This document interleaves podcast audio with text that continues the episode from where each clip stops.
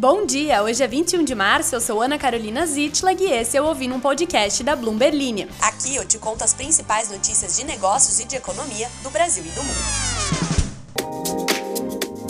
Bem-vinda, bem-vindo ao meu espaço privilegiado de notícias, fofoca e autoexposição. Espero que a sua terça-feira esteja linda. Inclusive é das pessoas que estão reclamando da guinada humorística que este podcast tomou na última semana falando que já estavam aqui antes, quando eu ainda era uma moça séria, e que não gostaram muito dessa mudança. Gente, eu super entendo, tá? É uma crítica válida mesmo, mas também a gente tem que aprender a aceitar as mudanças da vida. Hoje, por exemplo, é o primeiro dia do outono. Como diria Sandy Júnior, passa o inverno, chega o verão, o calor aquece a minha emoção. Se até as estações mudam, por que, que esse podcast não iria mudar? E melhor ainda, por que, que você não vai mudar? Aceite que agora eu vou arbitrariamente citar Sandy Júnior aqui, tal qual os credores do Credit Suisse precisaram aceitar o calote de 17 bilhões de dólares no mercado de títulos que o Banco Central da Suíça o permitiu fazer. Tá bom? Tá bom.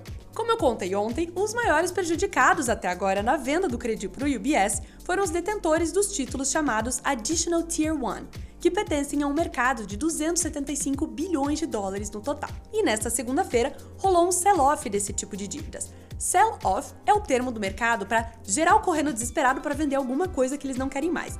Nesse caso, foram os títulos AT1 que foram criados pelos reguladores europeus após a crise financeira de 2008 para servir justamente de colchão em caso de uma quebra de banco. Só que esses 17 bilhões vão ser usados em parte para garantir o pagamento dos dividendos aos acionistas do Credit Suisse o que não agradou muito ao mercado de renda fixa, porque ficou aquela dúvida.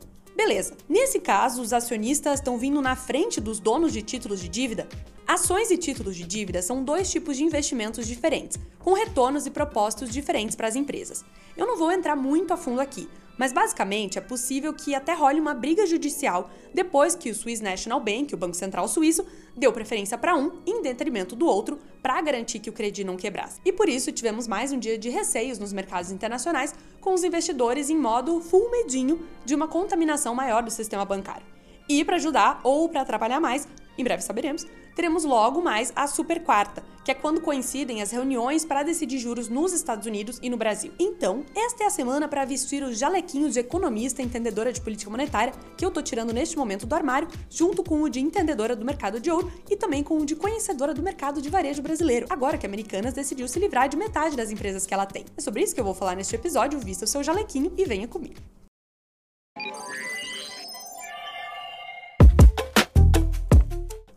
Mostrando como é importante ler contratos antes de assiná-los, os credores do Credit Suisse estão examinando freneticamente as letras miúdas dos títulos de alto rendimento, os AT1. Eles querem entender se autoridades de outros países poderiam repetir o que o governo suíço fez no último domingo, que é eliminá-los enquanto preserva 3,3 bilhões de dólares em pagamento para os acionistas. Alguns detentores de títulos contestam que essa não deveria ser a ordem das coisas. O CEO de um banco do Reino Unido disse para Bloomberg News que os suíços simplesmente apertaram o botão de implosão deste importante segmento de captação de recursos para os bancos. Segundo ele, que não quis se identificar, a comunidade financeira global está apreensiva com as novas regras do jogo. Se a Suíça pode fazer isso, trocar a ordem das coisas, o que mais poderão fazer os outros bancos centrais? É tipo a minha prima mais velha, que sempre ganhava no jogo da vida porque ela inventava profissões e heranças que não tinham no tabuleiro, justificando que era uma regra que ela tinha esquecido de me contar. Só que aí a consequência para mim era que eu perdia, enquanto os preços dos AT1s tiveram uma queda recorde nessa segunda-feira. Não é que os títulos não devessem absorver parte do impacto do colapso do Credit Suisse. Na verdade, é para isso que eles foram criados, como uma forma de impor perdas aos credores enquanto os bancos começam a quebrar sem precisar recorrer ao dinheiro dos contribuintes. Só que aí deixar lá os acionistas em paz não colou. Com possíveis brigas judiciais à frente, as mesas de operação do Goldman Sachs, um outro banco grandão lá dos Estados Unidos, já estão se preparando para fazer lances dos títulos AT1 do Credit Suisse em nome de investidores que querem apostar na recuperação deles lá na frente. Todo dia sai um malandro e um trouxa de casa, já diria o ditado. O ouro se estabilizou após subir acima do patamar recorde de 2 mil dólares a onça pela primeira vez em um ano. Onça, a unidade de medida, não o maior felino do continente americano. Na semana passada, o metal precioso subiu 6,5% no seu maior avanço desde o início da pandemia, depois que vários credores regionais americanos entraram em colapso, alimentando as preocupações com a saúde de adivinha quem? Credit Suisse, mal sabiam eles o que vinha pela frente. E por que isso? Porque o ouro é considerado um ativo mais seguro em relação à maioria do mercado. Então, sempre que dá um chabu como esse nos bancos, pode apostar que o ouro vai estar tá negociando em alta. Outro que também está aí no centro das atenções é o dólar. Inclusive, o Douglas pergunta lá na caixinha dos comentários se o dólar pode ficar em alta por conta da quebra dos bancos dos Estados Unidos. Douglas, esta pergunta é muito boa e para isso eu mandei um zap para duas pessoas que entendem muito desse mercado.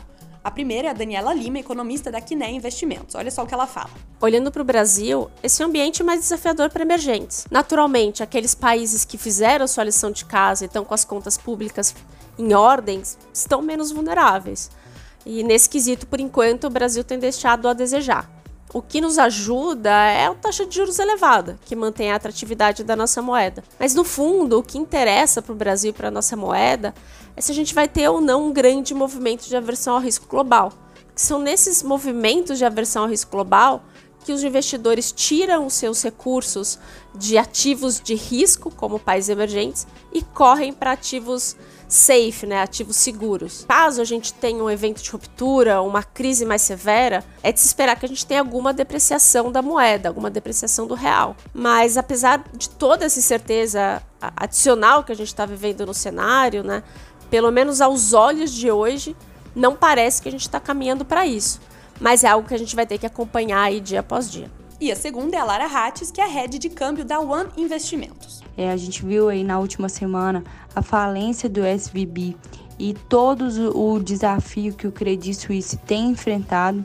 Isso tem suportado uma cautela por parte do FONC por conta de toda a incerteza envolvendo a estabilidade do sistema financeiro. Então, se antes era quase um consenso de que haveria mais um aumento de 25 ou até mesmo, até mesmo de 50 bips na taxa de juros americana nessa próxima quarta-feira, né, que é a super quarta, agora os economistas estão entendendo que há a possibilidade do Fed não elevar juros, optando aí por um posicionamento mais neutro diante de toda a incerteza no curto prazo. Então hoje a gente viu uma queda do dólar, pode ser que é, o Fed tendo esse posicionamento mais neutro é, o, o dólar tende também a continuar caindo na próxima semana. Como a Lara disse, todos os olhos agora vão se voltar para a reunião do Federal Reserve, o Banco Central Americano desta quarta-feira. Isso porque tá todo mundo querendo saber o quão mais eles vão aumentar as taxas de juros. E também o que eles têm a dizer sobre a crise bancária global, também sobre inflação e sobre mais um monte de coisa. Para nós que trabalhamos com notícias de economia, vai ser uma quarta-feira divertidíssima, porque, como eu já falei, também teremos reunião de política monetária do Banco Central do Brasil, o Copom. Essa é a super quarta que a Lara mencionou. Amanhã eu vou falar mais sobre isso, tá bom? Olha só quem fez a tarefa de casa e apresentou o plano de reestruturação à Justiça, a Americanas. E segundo informou o jornal O Globo, o plano prevê a venda de ativos como a Natural da Terra, a Único, que é das redes Phuket, Imaginarium e Love Brand, e a Vem Conveniência, empresas que eu aposto que você não fazia ideia que eram da Americanas. E o mais importante, segundo o Globo, é que a Americanas também vai vender o jatinho que ela tem. A crise realmente chegou. O documento foi entregue à quarta vara empresarial do Tribunal de Justiça do Rio de Janeiro e indica ainda um aporte de 10 bilhões de reais a ser feito pelos principais acionistas, segundo o jornal.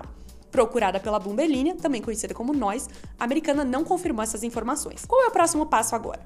O plano de reestruturação precisa ser aprovado pela maioria dos credores em número absoluto de votantes e nos valores totais da dívida. A companhia tem 150 dias para convocar uma assembleia de credores para aprovar o plano. A varejista entrou em processo de recuperação judicial no último dia 19 de janeiro, após revelar um rombo de 20 bilhões de reais na sua contabilidade e declarar uma dívida total de 43 bilhões de reais. E eu já escrevi tantas vezes esse parágrafo que eu já decorei cada palavra dele.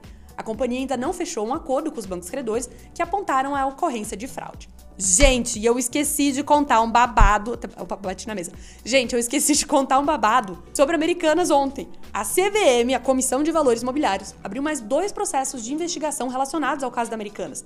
Isso foi comunicado pela própria empresa na última sexta-feira. Um desses novos processos tem como objetivo analisar eventuais irregularidades a respeito do recebimento por Sérgio Rial de remuneração paga pela companhia durante o período compreendido entre o anúncio da sua escolha como CEO, em agosto de 2022, e a sua efetiva posse no cargo em janeiro de 2023. O Real, antes de entrar na Americanas, foi presidente do Santander Brasil por oito anos. E na época, o anúncio da mudança dele para varejista chegou a fazer com que as ações na empresa subissem, já que o mercado considera um executivo de gabarito, como diria minha tia. Em nota enviada à Bumbelini, o Sérgio Rial afirmou que está disposto a prestar quaisquer esclarecimentos a todas as autoridades com, abre aspas, a mais absoluta tranquilidade, fecha aspas, e afirmou, abre aspas de novo, categoricamente que o contrato em questão firmado com Americanas foi 100% regular, fecha aspas. Você pode ler a íntegra desse comunicado lá no nosso site.